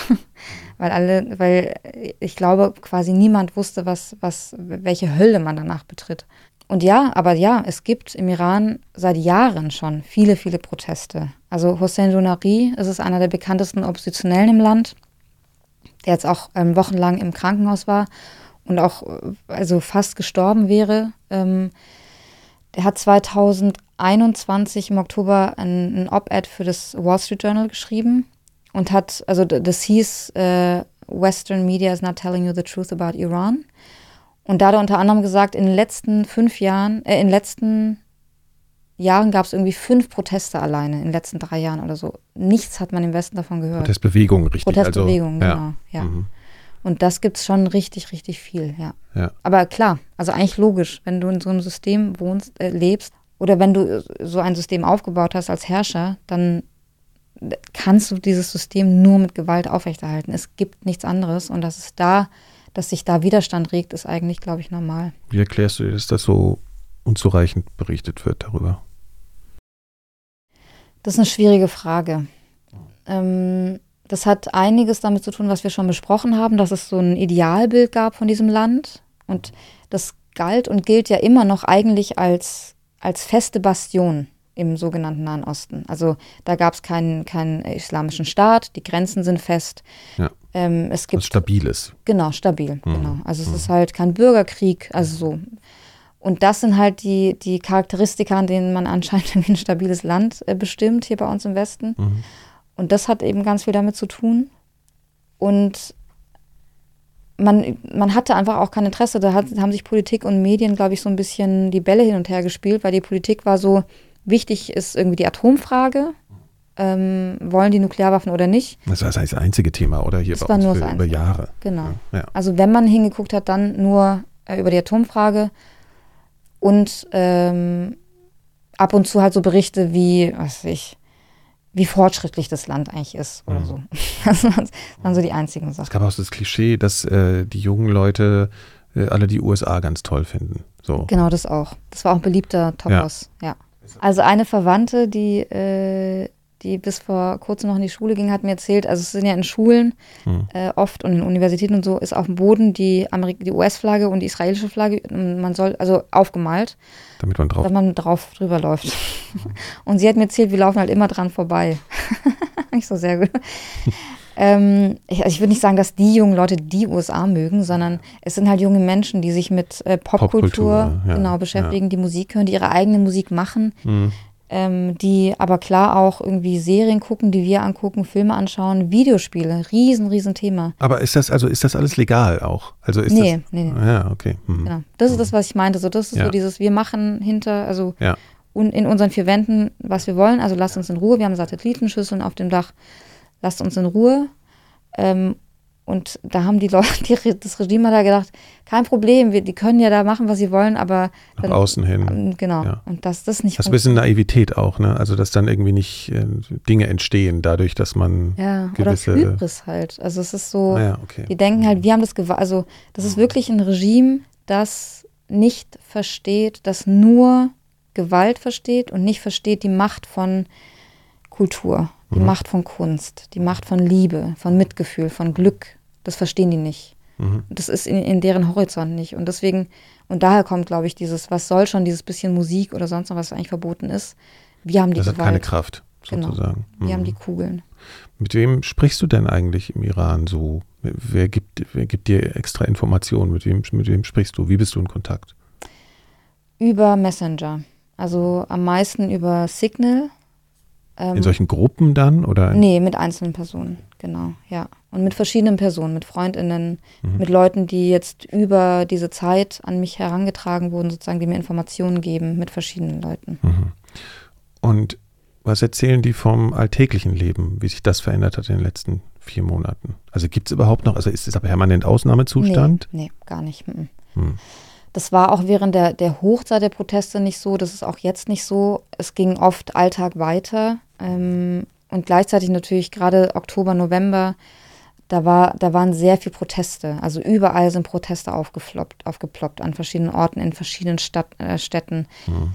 Ähm, in Kurdistan und Sistan Baluchistan sieht es nochmal anders aus. Da ist, äh, da ist einfach von Anfang an eigentlich Streiks gewesen. Da, da gab es Streiks von Anfang an. In Sistan Baluchistan ähm, ist freitags immer noch jeden, jeden Freitag riesen, riesen Proteste. Und gleichzeitig ging natürlich äh, das Leben für viele weiter ganz normal. Also, aber für viele halt auch nicht. Also zum Beispiel jetzt gerade gibt es so einen richtigen Crackdown an den Unis. dass, also eine Freundin von mir zum Beispiel, die ähm, hätte eigentlich anfangen sollen zu lehren an der Uni jetzt. Und ihr wurde gesagt, dass sie das nicht darf. Also die, weil sie protestiert hat. Und das, die, weil die Unis waren ja richtige Hotspots der Proteste. Und da versuchen sie jetzt wirklich alle, die nicht äh, reinpassen in, in, mhm. in, das Bild, was sie, was sie haben von ihrem Staat, mhm. die werden einfach jetzt wirklich, also den, denen werden die Zugänge versperrt. Und ganz viele sitzen im Gefängnis, Studierende. Also das, ähm, von daher gibt es für diese Menschen überhaupt keinen Alltag, auch keinen Alltag für die Angehörigen der politischen Gefangenen und so. Und trotzdem natürlich, die Arztbesuche laufen weiter. Ähm, es gibt aber auch viele, viele Streiks zum Beispiel. Und jetzt ist es auch gerade so, dass unter anderem aufgrund der Wirtschafts- und Währungskrise Gehälter teilweise nicht ausgezahlt werden. Also das läuft ja, noch das weiter. Das hilft jetzt auch nicht dem Regime. Nee, so. das stimmt. Und äh, das, das Land mit, mit den größten Gasvorkommen der Welt hatte jetzt äh, kein Gas. Also die, die konnten die, die Wohnungen und Häuser nicht wärmen. Aufgrund von Streiks oder Arbeitsniederlegungen oder, nee, oder einfach das, Chaos? Genau, Chaos beim Regime und ja. da sind halt äh, technische Anlagen, die defekt sind und so weiter. Also das ist einfach ein dysfunktionales Regime. Mhm. Mhm. Wie hoch würdest du denn diesen Aspekt der Solidarität mit dem ursprünglichen Auslöser ansehen? Oder ist das sozusagen nur so ein Funken gewesen, der eine grundsätzliche Unzufriedenheit angestoßen hat? Oder würdest du das wirklich auch als eine sehr klare Positionierung der Bevölkerung für Frauenrechte einschätzen? Ja, würde ich. Ja. Mhm. Also das zeigt äh, zum einen natürlich der, der, also der Ruf dieser, dieser Protestbewegung Jinjian Azadi, Frau Leben Freiheit, ähm, und ich glaube, dass genau das überhaupt die Kraft der Proteste erklärt und, und die Kraft des Widerstands erklärt. Weil das wirklich die, also das, das hat Nasrin, Nasrin Sotoudeh, das ist eine der bekanntesten Menschenrechtsanwältinnen und Aktivistinnen im Iran, ähm, die auch immer im Gefängnis sitzt, ähm, gesagt, dass das, das, das System mhm. fußt auf der Unterdrückung der Frau. Und ich glaube, dass es deswegen auch diese, diese Wucht hat, weil man wirklich dagegen geht. Und natürlich gibt es Widerstand gegen, gegen jegliche Unterdrückung. Aber die Unterdrückung hat eigentlich auch immer mit der Unterdrückung der Frau zu tun. Also zum Beispiel wird äh, Widerstand, also Widerstand ist ja das, was das Regime äh, definiert. Ja. Widerstand kann ja auch einfach nur Süßigkeiten verteilen sein. Ja. Ähm, wird Opposition wird im Iran, also wird vom Regime auch sexualisiert. Also Frauen, die ihr Kopftuch nicht richtig tragen oder nicht tragen und alle Personen, die Freiheit wollen und die sagen in Anführungsstrichen nach westlichem Verständnis, das mhm. sind Prostituierte. Mhm. Also so, so, so eine Perverse irgendwie oder genau, was, oder? Ja. Und das hat alles miteinander zu tun. Also es mhm. hat auch eben auch mit der Unterdrückung der Frau zu tun. Und gleichzeitig glaube ich, dass viele Menschen auch verstanden haben, dass die Freiheit der Frau ein, ein Maßstab ist für die Stabilität, die demokratische Stabilität eines, eines Landes. Mhm. Und man ist ja auch naiv zu glauben, dass Männer ständig mitkriegen, wie ihre Töchter, wie ihre Mütter, wie ihre Frauen unterdrückt werden, geschlagen werden und sagen, ah ja, sorry. Also die können ja auch nichts machen. Das macht die ja auch, also die können ja nicht, also zum Beispiel sexuelle Belästigung ist ein Problem im Iran, natürlich. Ähm, weil man das auch nicht, äh, man kann nicht vor Gericht gehen und sagen, Hammer, ja. weil man dann selber angeklagt wird. Und das heißt, wenn, wenn jetzt auch irgendwie ein Mann mitkriegt, wie seine Freundin, seine Partnerin, wie auch immer, sowas erlebt, und er kann nichts tun. Mhm. Also ist ja nicht so, dass sie das nicht spüren, mhm. was das da so vieles nicht stimmt. Die spüren es auch. Würdest du sagen, es hat jetzt auch eine neue Qualität? Also du hast ja gerade vorhin gesagt, dass es immer Protestwellen gab, die wir nicht so mitbekommen haben, weil nicht so berichtet wurde. Ist, was, ist es jetzt was Besonderes? Ja, ist es. Also aus verschiedenen Gründen. Also eben das, was wir gerade gesagt haben, dass es, dass es wirklich gegen, gegen die DNA des Regimes geht dass wirklich ein, ein Großteil der Menschen dieses Regime nicht mehr will. Das hatten wir bisher noch nicht. Das haben, hat man auch Anfang Dezember gesehen an den, an den Streiks. Da haben wirklich so viele Menschen mitgemacht. Da waren die Straßen leer, da waren die Geschäfte geschlossen und da haben auch Menschen mitgemacht, die sonst nicht auf die Straßen gehen würden. Und auch ganz, ganz wichtig, es wurde ja auch schon viel gesagt, dass dieser Protest in Kurdistan begonnen hat. Gina Amini war Kurdin. Und die Kurdinnen haben das alles gestartet. Und es, das Regime hat immer eine Politik der Spaltung zwischen den ethnischen Minderheiten betrieben. Das ist noch, noch unterdrückender, noch gewaltvoller gegen ethnische Minderheiten im Iran vorgegangen und hat die, hat die Kurdinnen zum Beispiel immer als Separatisten bezeichnet.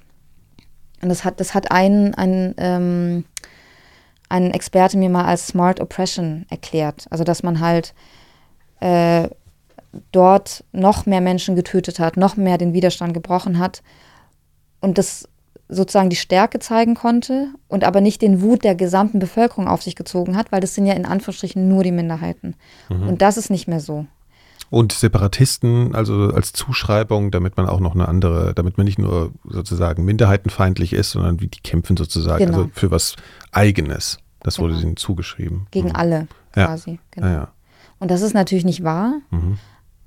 Und das sehen jetzt auch alle. Und deswegen so diese Verbundenheit füreinander. Einer der Rufe äh, in dieser Protestbewegung ist, ist äh, Kurdistan, Auge und Licht des Iran. Mhm. Also dass man halt sagt, wir sind wirklich eins.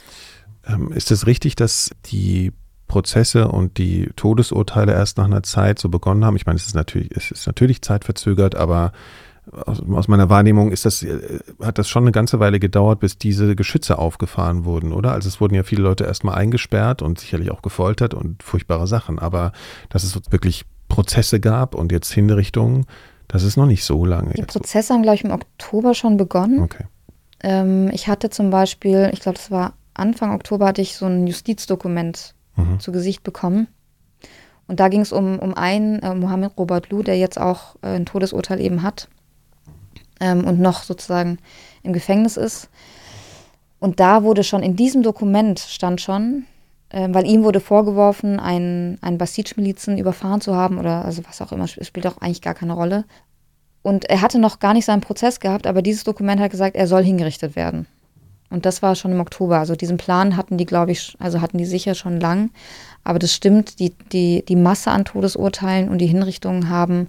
Hat massiv zugenommen jetzt, oder? Also ja, ja Zeit. genau. Und die Angst ist halt allgegenwärtig, dass eigentlich jeder, jede Person ein Todesurteil kriegen kann. Mhm.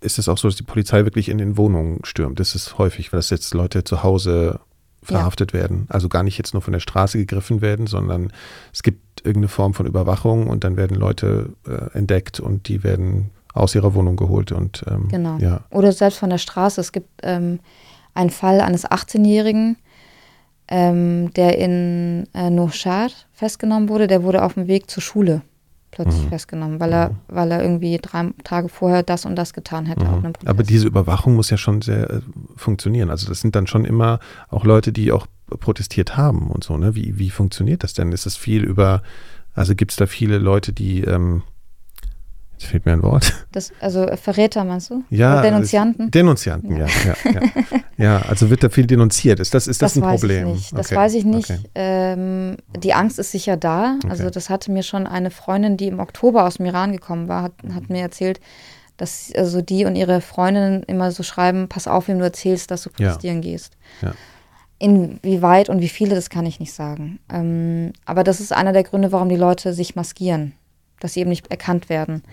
Und es wird ja anscheinend auch Gesichtserkennungssoftware eingesetzt. Ja, genau. Also es gibt schon sehr funktionalen Überwachungsstaat ja, ja. da. Das ist ein Polizeistaat. Ja. Also das ist ein hochmilitarisierte. Ja. Und das ist das, was ich vorhin meinte, dass, ähm, dass am Anfang sozusagen äh, chaotisch draufgeschlagen wurde.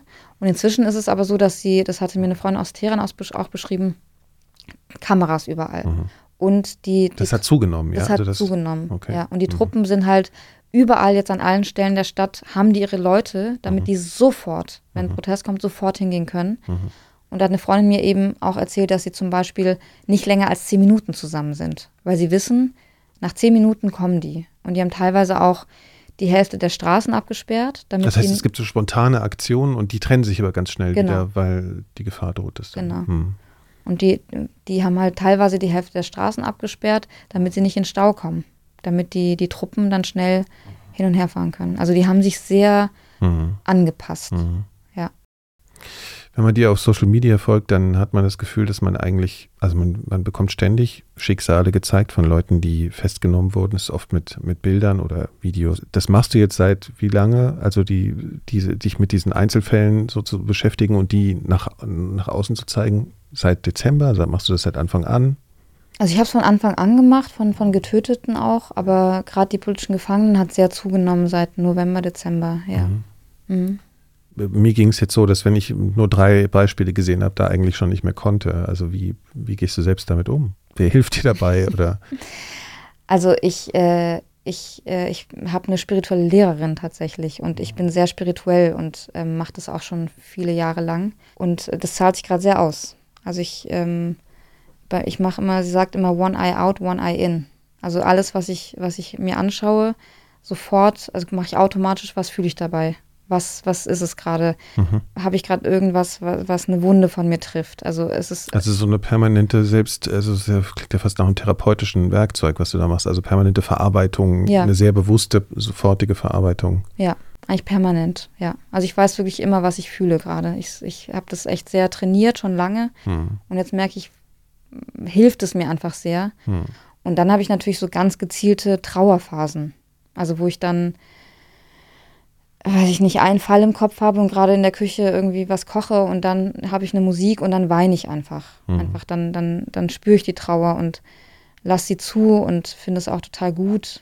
Ich, ich habe halt sehr gelernt, meine eigenen Emotionen nicht als schlecht äh, zu empfinden oder äh, wegdrücken zu wollen und das hilft. Also das und damit tatsächlich geht es mir eigentlich ganz gut. Mhm. Entziehst du dich aber auch mal oder bleibt dafür eigentlich gerade keine Zeit? Nee, das tatsächlich nicht. Also es brauchte ich bisher auch nicht. Und es ist immer ein schlechtes Gewissen, wenn ich es dann mache, weil ich das Gefühl habe, ich, ich möchte aber halt mhm. wissen und zeigen und erzählen. Ja. Mhm. Also ich wollte jetzt eigentlich nochmal auf die Sache zu sprechen kommen, ähm, wie sich Deutschland oder die westliche Welt dazu verhält. Vielleicht ähm, beschränke ich die Frage mal so darauf, wie, du damit emotional umgehst, wie Die Gesellschaft, in der du lebst. Wut. ja, okay. Also wie würdest du das denn beurteilen? Wie, wir können ja mal von Deutschland sprechen, wie sich Deutschland da positioniert. Das seit September. Schon, ja, seit September. Also das ist schon, ähm, ich sag mal, erstaunlich, dass so, dass so wenig passiert auf politischer Ebene. Das muss ich wirklich, wirklich sagen. Angesichts des Horrors, den wir sehen jeden Tag, angesichts der kompletten Entblößung dieses Regimes, ist eigentlich politisch kaum was passiert bisher. Wir haben alle paar Wochen werden ein paar Leute mehr auf diese Sanktionsliste gesetzt, ein paar Organisationen mehr auf die Sanktionsliste gesetzt. Es gibt aber keine. Was sind das für Sanktionen? Das sind vor allem Vermögen, die eingefroren werden und Reiseverbote. Ähm, also sie dürfen nicht mehr in die Europäische Union einreisen. Und das ist gut aber es reicht nicht annähernd. Und es gibt keine, keine Zeichen für eine Wende in der Iran-Politik und äh, es scheint auch nicht gewollt zu sein. Also auch nichts Großes Symbolisches, würdest du sagen? Also Zeichen im Sinne von eine klare Positionierung, irgendwie eine große Rede mal oder solche Dinge, sondern es passieren so Kleinigkeiten nebenbei und auf Anfrage. Genau das, ja. Hm. Das ist auch gut, dass du es sagst, weil das muss man, glaube ich, so ein bisschen verstehen, um das iranische Regime zu verstehen die, die, die, machen ja diese Verbrechen seit den 80er Jahren. Also ich hatte vorher schon die Masseninhaftierung, die Massenhinrichtung erwähnt. Und diese Verbrechen haben sich ja fortgesetzt in den letzten 44 Jahren. Ich glaube, es ist weltweit das Land mit den meisten Hinrichtungen, ist das nicht? Oder also hinter ungefähr? China, aber die Zahlen aus China kennen wir nicht. Ja. Aber deswegen genau. Also die Zahlen, die man kennt, ist gemessen an der Bevölkerungszahl die meisten Hinrichtungen. Und es liegt daran, dass, dass Hinrichtungen für dieses Regime eine Politik sind. Also es ist wie bei uns irgendwie ja. Gesetzesentwürfe sind bei den Hinrichtungen der Politik. Instrument. Instrument, genau, mhm. ein Politikinstrument, Policy-Instrument. Mhm. Mhm. Und die sind es aber nicht gewöhnt, dass die Welt diesen Verbrechen zuschaut. Haben wir nie. Die sind gemacht. eigentlich genau daran gewöhnt, was die ganze Zeit Status war. Es wird eh nicht berichtet, genau. ist schon gut. Genau. Die konzentrieren sich da auf dieses Atomding und genau. sonst kann man genau. was Sonst nichts. Mhm. Und es hat ja wirklich immer funktioniert. Also deswegen sind ja die ganzen Proteste der letzten Jahre an uns vorbeigegangen. Mhm. Oder äh, 2020 wurde eine Deutsch-Iranerin inhaftiert, hat, wurde kaum berichtet. Es wird einfach kaum berichtet. Und deswegen, und deswegen ist es auch so gut gefahren. Das, das macht einen großen Teil der Stabilität dieses Regimes aus, dass man nicht hinschaut. Und das ist der Grund, also dass äh, ein paar tausend Leute auf den Straßen sind, ist ja für dieses Regime, wenn man das so denkt, kein Problem. Die haben die Gewalt, die haben die Übermacht, die können die einfach von der Straße nehmen. Das ist nicht das Problem. Das Problem für das Regime ist die Aufmerksamkeit. Weil wenn dieses Regime gestürzt wird, dann nur, wenn sich das Regime selber stürzt. Die Menschen auf den Straßen werden das Regime mit diesem Gewaltmonopol nicht stürzen können. Das heißt, die einzige Chance für einen Regimesturz ist das Aufgeben des Regimes beziehungsweise Abtrünnige, eine Spaltung des Regimes. Und davor hat das Regime Angst. Und die Wahrscheinlichkeit oder das Risiko für so eine Spaltung wird größer, je mehr die Leute selber mit den Verbrechen konfrontiert sind. Weil die Leute, die von diesen Verbrechen profitieren, die sich die Taschen gefüllt haben in den letzten Jahren, die reich geworden sind, die Macht bekommen haben, die kennen nicht die Gesichter der Kinder, die sie getötet haben oder der politischen Gefangenen. Nie. Die kennen die nicht. Die, die haben sich nie damit beschäftigt. Bleibt immer abstrakt irgendwie. Genau. Mhm. Und dann machen sie ihr System weiter und sind dem System treu. Aber das ist nicht ein System aus äh, irgendwie Millionen von Psychopathen sondern das, das sind auch Leute, die Familien haben, die halt mhm. mitmachen. Die können es halt einfach gut wegschieben. Genau, mhm. weil es ja auch nicht. Das heißt, die Arbeit, die du machst, also oder die, die Arbeit, die die Menschen machen, indem sie darauf aufmerksam machen, ist auch eine Arbeit, die den Regimeangehörigen was zeigen soll und nicht nur der Welt außen. Also die kriegen das mit. Also ja. das soll vor allem der Welt außen was zeigen, ja. aber die kommen da, daran nicht vorbei. Also die Khamenei selber ist auf Twitter. Also du hast, man hat, man hat Kleriker, die auf Twitter sind. Ja. Die kommen daran nicht vorbei. Die mhm. sehen das auch. Und deswegen ist diese Weltöffentlichkeit so, so wichtig. Und deswegen ist Symbolpolitik so, so wichtig. Weil wenn jetzt zum Beispiel die Revolutionsgarden auf die Terrorliste gesetzt würden, sagen wir, es hätte null äh, äh, Konsequenzen, was jetzt praktische Politik angeht. Also praktische Konsequenzen, ob die Geldwäsche betreiben können oder nicht. Sagen wir mal, das wäre nicht so, aber sagen wir mal null. Mhm. Aber das Zeichen wäre so wichtig, weil eben die Angst steigt bei Leuten im Regime, oh, was, wenn ich dafür haften muss? Was, wenn ich dafür bestraft wird? Was, wenn ich irgendwann vor Gericht stehe wegen dieser Verbrechen? Und deswegen ist Also die Angst vor dem Kippen und dann sozusagen die, die Angst um die eigene um sich Haut. selbst, ja. genau. Kannst ja. du noch mal ganz kurz sagen, was sind denn eigentlich diese Revolutionsgarden? Stimmt. die Revolutionsgarden, die werden auch bezeichnet als Staat im Staate. Mhm. Die sind die Macht im Iran. Das, also die haben alle möglichen Einheiten, die haben selber einen eigenen Geheimdienst, die haben selber eine Einheit, die die Revolutionsgarden selber äh, kontrolliert und ausspioniert. Die haben, das ist ein militärisches Konstrukt. Es ist ein militärisches mhm. Konstrukt, aber äh, beziehungsweise und gleichzeitig äh, kontrollieren sie die Wirtschafts, äh, Wirtschaft im Iran. Also die, die großen also Wirtschaftsunternehmen, äh, Zweige, die laufen alle nur über die Revolutionsgarden. Also die, die sind die Macht im Staate. Okay, ich wollte jetzt noch einmal auf diese, da waren wir vorhin schon mal, das ist jetzt eine kleine Schleife, zu diesen Prozessen nochmal kurz kommen. Du hast ja schon angedeutet, dass es sozusagen eigentlich schon eine Ansage gab, okay, den, der soll bitte hingerichtet werden. Diese Prozesse, sind die von außen irgendwie sichtbar? Also im Sinne von, kriegt die ähm, Bevölkerung den Ablauf eines solchen Prozesses mit? Die kriegen manchmal Schnipsel mit, wenn es gewollt ist. Also die werden teilweise, wenn es wirklich Schauprozesse sein sollen, dann werden die teilweise gefilmt und fotografiert. Und die Teile, die dann halt Angst verbreiten sollen, werden verbreitet. Und deswegen, ähm, also zum Beispiel, es gab ein Foltervideo von Tumash Salehi, dem mhm. Rapper. Mhm. Er ist ein sehr bekannter Rapper im Iran und ein sehr bekannter und toller, toller Widerständler, Oppositioneller, ähm, der seinen Widerstand immer in seiner Musik ausgedrückt hat und ausdrückt. Und das Regime hat ein Foltervideo von ihm veröffentlicht. Mit der Absicht, dass dieses Foltervideo äh, Angst machen soll und die, die Leute dazu bringen soll, das zu verbreiten und ihm irgendwie dann, was weiß ich, nicht mehr an, Anhänger von ihm zu sein oder so oder wie auch immer. Und das hat halt überhaupt nicht funktioniert, weil die Leute gesagt haben, wir verbreiten es nicht weiter. Also man findet es auch kaum noch. Also man hat ihn halt geschützt. Deswegen ist es auch wirklich wichtig, dass man diese, diese Methoden des Regimes kennt, dass man weiß, wie man darauf reagieren muss. Also das heißt, die Leute sind in so einem, in so einem Bewusstsein, dass sie trotzdem das natürlich wahnsinnig beeindruckend ist, so ein Video, sich dazu beherrschen und das, und das nicht, nicht zu zeigen, guckt, was das für ein genau. Regime ist, sondern sie wissen, sie reflektieren, okay, das, das schüchtert ein, das, das äh, machen wir nicht. Genau, mhm. ja. Okay, und diese Prozesse sind aber, ich glaube, du hast es auch mal beschrieben, dass die wirklich äh, auch geprobt werden. Also dass mhm. das wie so ein Theaterstück ist. Ja. Also das heißt, die werden am Tag vorher, wird das schon mal alles genau gesagt, so wird das ab, so muss es ablaufen. Kommen die, ähm, die Inhaftierten da überhaupt zu Wort? Wie kann man sich das vorstellen? Die also, kommen schon zu Wort. Die werden halt, äh, also denen wird gesagt, dass sie halt, was sie sagen sollen okay. und dass sie okay. gestehen sollen. Okay. Das ist eigentlich, also das, das Geständnis in Anführungsstrichen, das wird ja vorher schon durch Folter erzwungen. Ja Und das äh, soll dann vor Gericht halt nochmal, ja, damit alle das. Das machen sie, weil sie einfach so mit so Gewalt bedroht werden. Das ist halt. Äh, ja, nicht nur bedroht. ja, ja, ja, klar. Genau. Ja. Also auf dieser Liste der Getöteten habe ich auch ganz viele, wo steht äh, Tod nach, also unter Folter. Hm. Was würdest du denn sagen, wenn man jetzt hier sitzt und denkt sich, ja, was kann man denn eigentlich in Deutschland tun? Also Aufmerksamkeit ist tatsächlich sehr, sehr wichtig, aus den Gründen, die ich gerade beschrieben habe. Mhm. Das war ja auch ganz am Anfang, haben ganz viele Protestierende gesagt, wenn wir aufhören zu protestieren und wenn die Welt dann nicht mehr hinschaut, dann fangen sie erst richtig an mit der Gewalt und Massenhinrichtung.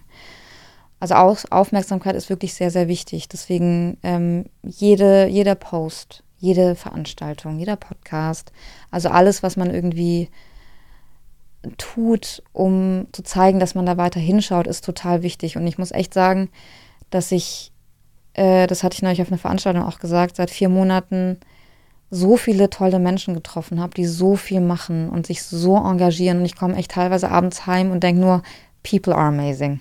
Also wirklich, ich bin, mhm. das ist unfassbar, wie viel sich, wie, wie sehr Menschen mitfühlen mhm. und wie vielen Menschen das nicht egal ist. Und das finde ich schon, ist schon sehr, sehr, wirklich richtig viel. Mhm. Würdest du sagen, dass dir hier in irgendeiner Form, gehst du irgendein Risiko ein mit dem, was du da tust? Wir gehen alle ein Risiko ein, klar. Es ist nicht kalkulierbar, man weiß es nicht. Also du, du hältst es für möglich, dass auch im, im Ausland, dass dir irgendwas droht? Also jetzt unabhängig von mir weiß man auf jeden Fall, dass, dass die Geheimdienste, die iranischen, hier aktiv sind. Also es gab auch schon ganz konkrete Bedrohungen gegen Aktivistinnen, gegen Journalistinnen. Also das, das hat die Bundesregierung auch schon bestätigt, dass die, dass Agenten des iranischen Staats nicht nur in Deutschland, sondern in vielen Staaten der Welt sind und genau beobachten, was passiert. Hast du davon schon was mitbekommen in Bezug auf dich? Oder nee, aber das würde ich, das würde ich nicht sagen. Okay. Mhm. Okay, jetzt kommen wir zum Ende. Wie, wie hat sich denn in der ganzen Zeit jetzt so deine, deine Hoffnung entwickelt, die damit ja mit Sicherheit verbunden ist? Hast du eine besonders große Hoffnung, dass sich diesmal wirklich was tun könnte? Ich bin mir sicher, dass, ähm, dass sich etwas tun wird. Ich weiß nur nicht wann. Ich weiß nur nicht, was auf dem Weg passiert, wie das aussehen wird, wie lange es dauern wird, mhm. wie viele Menschen sterben müssen. Ich bin mir aber sicher, dass dieses Regime sein Ende finden wird, weil es nicht tragbar ist. Man kann nicht, dazu müssten sie alle Menschen umbringen. Dazu müssten sie 90 Prozent der Bevölkerung umbringen. Und das können sie nicht. Es hat eine, eine Protestierende hatte das mal gesagt. Sie meinte, so viel Kugeln haben sie gar nicht. Und das glaube ich auch. Gleichzeitig habe ich keine Ahnung, was auf dem Weg passiert und wie lange es dauert. Es kann noch Jahre dauern. Das ist ein Prozess und das sind Phasen. Und natürlich wünscht man sich, dass es schneller zu Ende geht, weil einfach so viele Menschen jeden Tag leiden dort. Also, weil wir von über das Exil gesprochen haben, die, das Problem, also wir setzen uns, also das kann man nicht vergleichen, die Gefahr, die sich Menschen im Exil aussetzen, mit der, ja. der sich Menschen im Iran aussetzen. Und das, deswegen hoffe ich natürlich, dass es nicht noch zehn Jahre dauert, weil so viele Familien weiter zerstört werden und Menschenleben zerstört werden. Aber du hast im Endeffekt, das passt jetzt so zur ersten Frage, nicht dieses klare Gefühl, oder klar sowieso nicht, aber nicht so ein Gefühl, okay, jetzt sind wir wirklich auf einmal an der Zäsur angekommen. Das kann genauso wieder so eine Welle sein im, im, in einem langen Prozess, dass sich was ändert. Es ist eine Zäsur, das auf jeden Fall. Also seit September sind wir in einer geschicht geschichtlichen Zäsur. Mhm. Es ist nur wirklich, es ist wie so ein, man weiß nicht, also man weiß nicht, wann, wo und wann geht es weiter. Aber es ist, es ist nie da gewesen in der Geschichte der Islamischen Republik. Das haben wir noch nie gesehen. Und unter anderem deswegen ist es für mich absolut erstaunlich, dass die Weltgemeinschaft so reagiert, wie sie reagiert, nämlich fast gar nicht. Der, dieser Prozess ist nicht mehr rückkehrbar.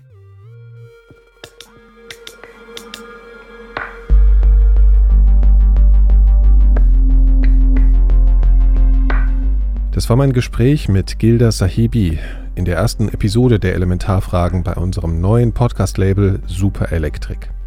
Alle weiteren Folgen der Elementarfragen findet ihr unter superelektrik.de slash Elementarfragen und natürlich überall, wo es Podcasts gibt. Vielen Dank fürs Zuhören und vor allem auch an alle Mitglieder von Elementarfragen Plus oder Super Electric Plus für die Unterstützung und insofern dafür, dass wir das hier überhaupt so machen können. Ich bin Nikolaus Seemark. Danke und bis bald.